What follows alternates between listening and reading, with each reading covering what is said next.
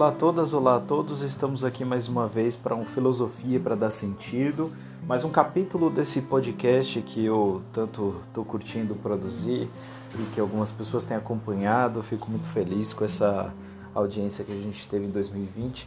Desejo que 2021 seja ainda melhor em todos os sentidos. Então, para esse começo de conversa, eu estou pegando um tema que foi pedido já há um tempo mas eu fico aberto aí às sugestões, aos desejos, desejos de quem está afim que a gente trate de algum tema.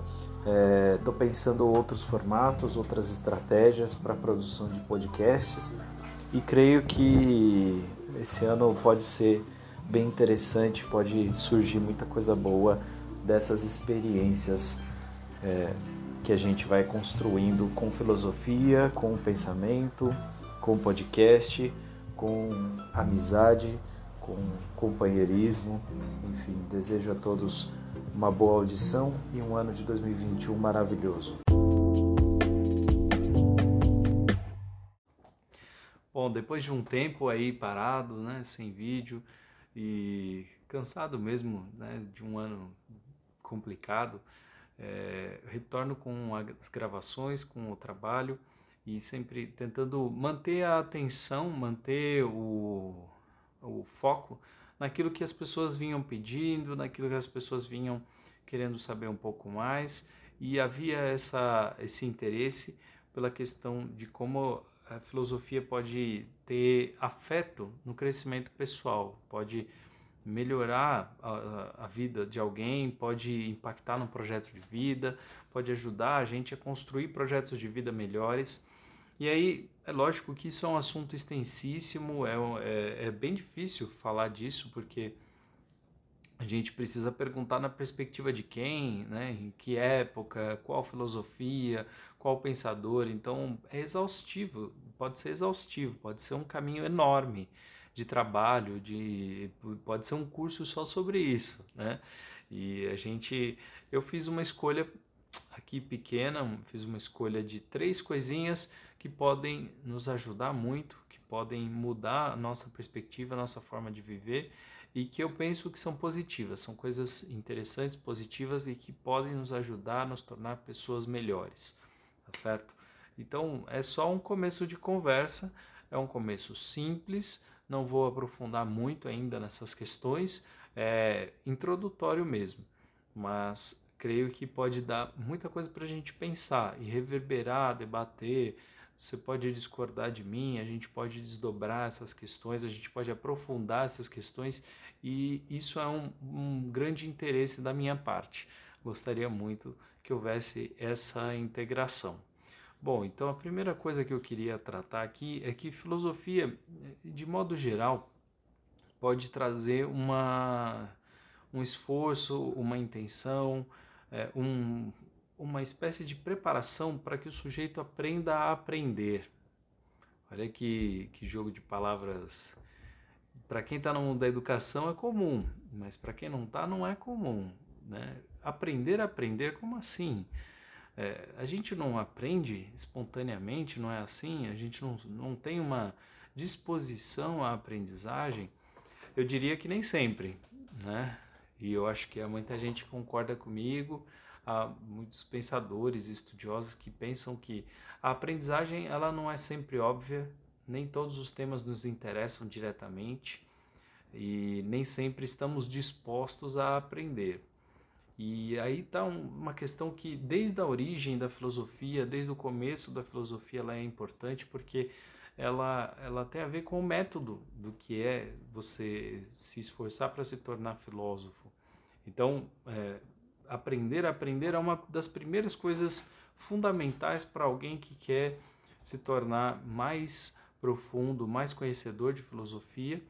E é, é uma questão que acompanha toda a história da filosofia. Não é possível fazer filosofia apenas com certezas. Não é possível filosofar é, sem que você aprenda no processo, sem que você se transforme no processo. E nesse sentido é bem possível que as opiniões mudem, que as opiniões se transformem. Né? Então, é, como diria naquela historinha do próprio nome da filosofia que aparece no livro Banquete, que é uma referência de Diotima na boca de Sócrates, dizendo que o filósofo é como um amante, uma, uma pessoa que ama o saber, que ama a sabedoria, mas que nunca vai encontrá-la.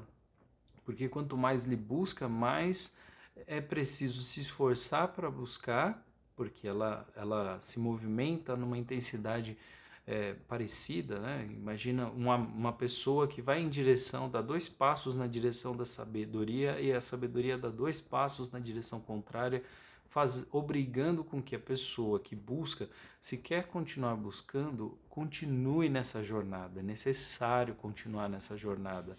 E isso tem tudo a ver com é, uma espécie de atitude que muita gente percebe, muita gente reconhece, que quanto mais se sabe, mais perguntas se tem, mais dúvidas se tem, mais você precisa se esforçar, porque você, você resolve alguns problemas, talvez, é, você desenvolve algumas ideias, porque você, lógico, vai ter ideias, não quer dizer que você não possa ter ideias, não quer dizer que o sujeito não possa ter ideias.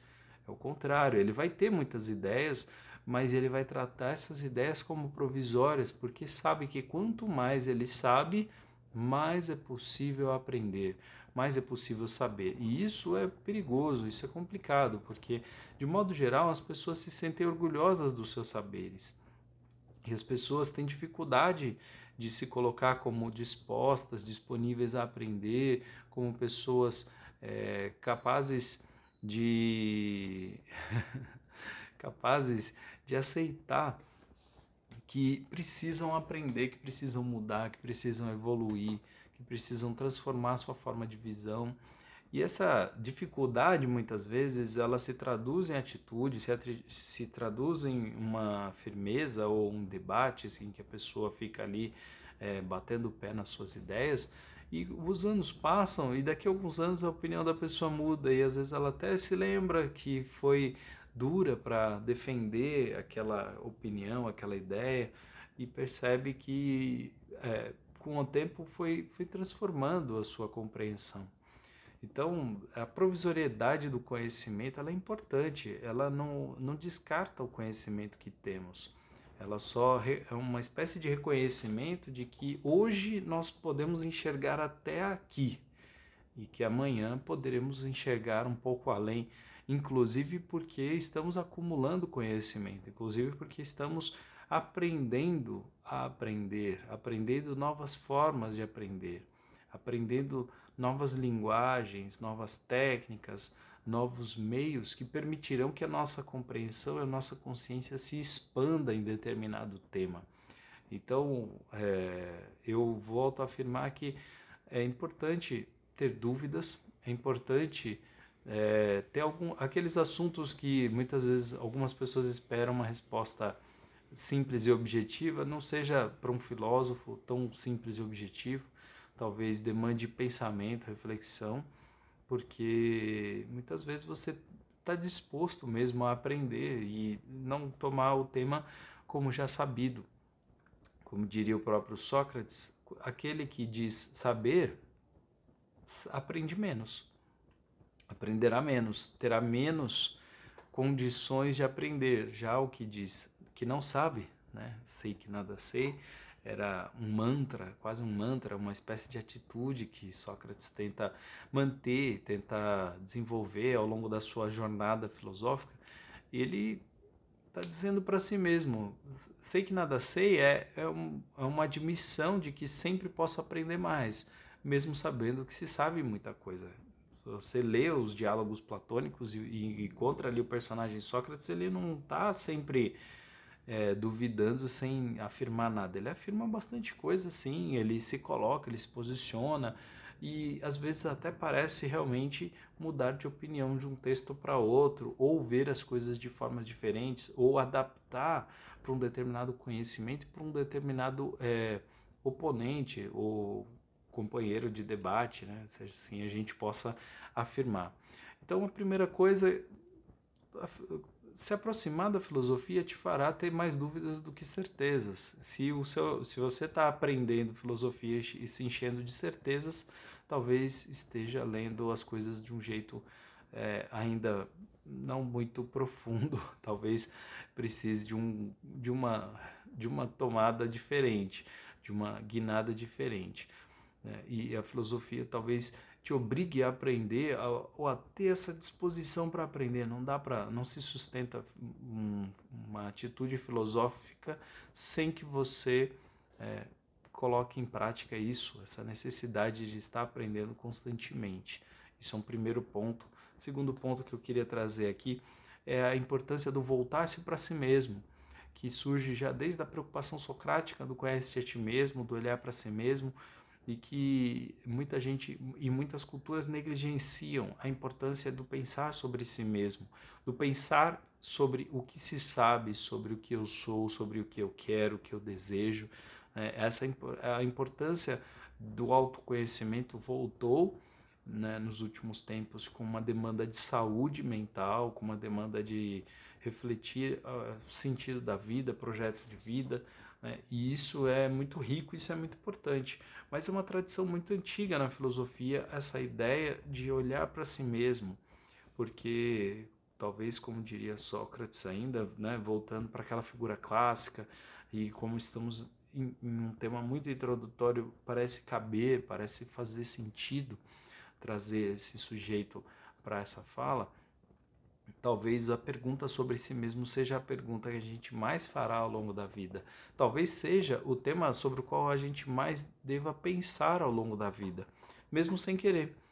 Quando você pensa, o que eu gosto? Eu gosto mais dessa comida ou daquela? Eu gosto dessa música, eu estou ouvindo pela primeira vez, será que eu gosto dessa música? numa aula que você participa e que você não aprende nada, você sabe uma coisa, você sabe que não aprendeu, você sabe algo sobre si. Essa, essa abertura e essa capacidade de reconhecer que você está analisando a si mesmo, refletindo sobre si mesmo, ela é importante, ela é fundamental, ela é uma questão é, básica de toda a filosofia, um olhar para si mesmo e tentar minimizar os enganos, minimizar é, as camadas, né? minimizar a, a, a, mentira que a gente às vezes conta para si mesmo. Né?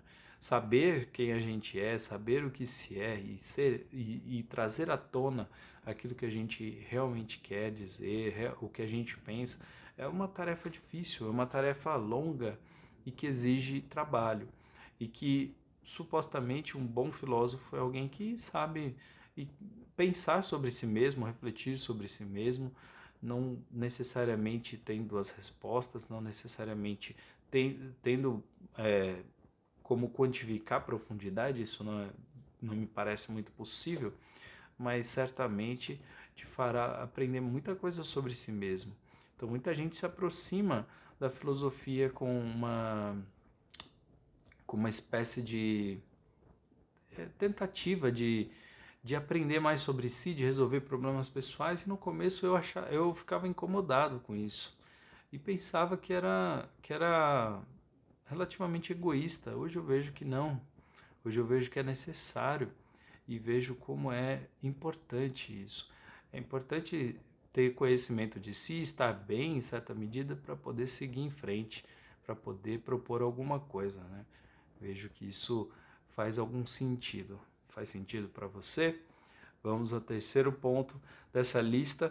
Então, certamente, estudar filosofia, se você se entrega, se você começa a ler cada vez mais, você busca a leitura, talvez você leia tema por tema, talvez você se aprofunde numa área, mas certamente vai ampliar seus universos de conhecimento, vai é, trazer novos olhares, novas tendências, novas perspectivas, novas ideias sobre determinados temas, porque você vai se encontrar com outras ideias. Não tem jeito. Eu me encontrei com novas ideias, eu, eu me encontro com novas ideias o tempo todo. O tempo todo estou descobrindo gente para aprender com elas e isso tem se mostrado muito rico, muito interessante, muito importante aumenta sim a capacidade de compreensão em outras áreas, em diversas áreas, diversifica mais o conhecimento, inclusive a sua capacidade de expressão, de debate, de diálogo, de conversa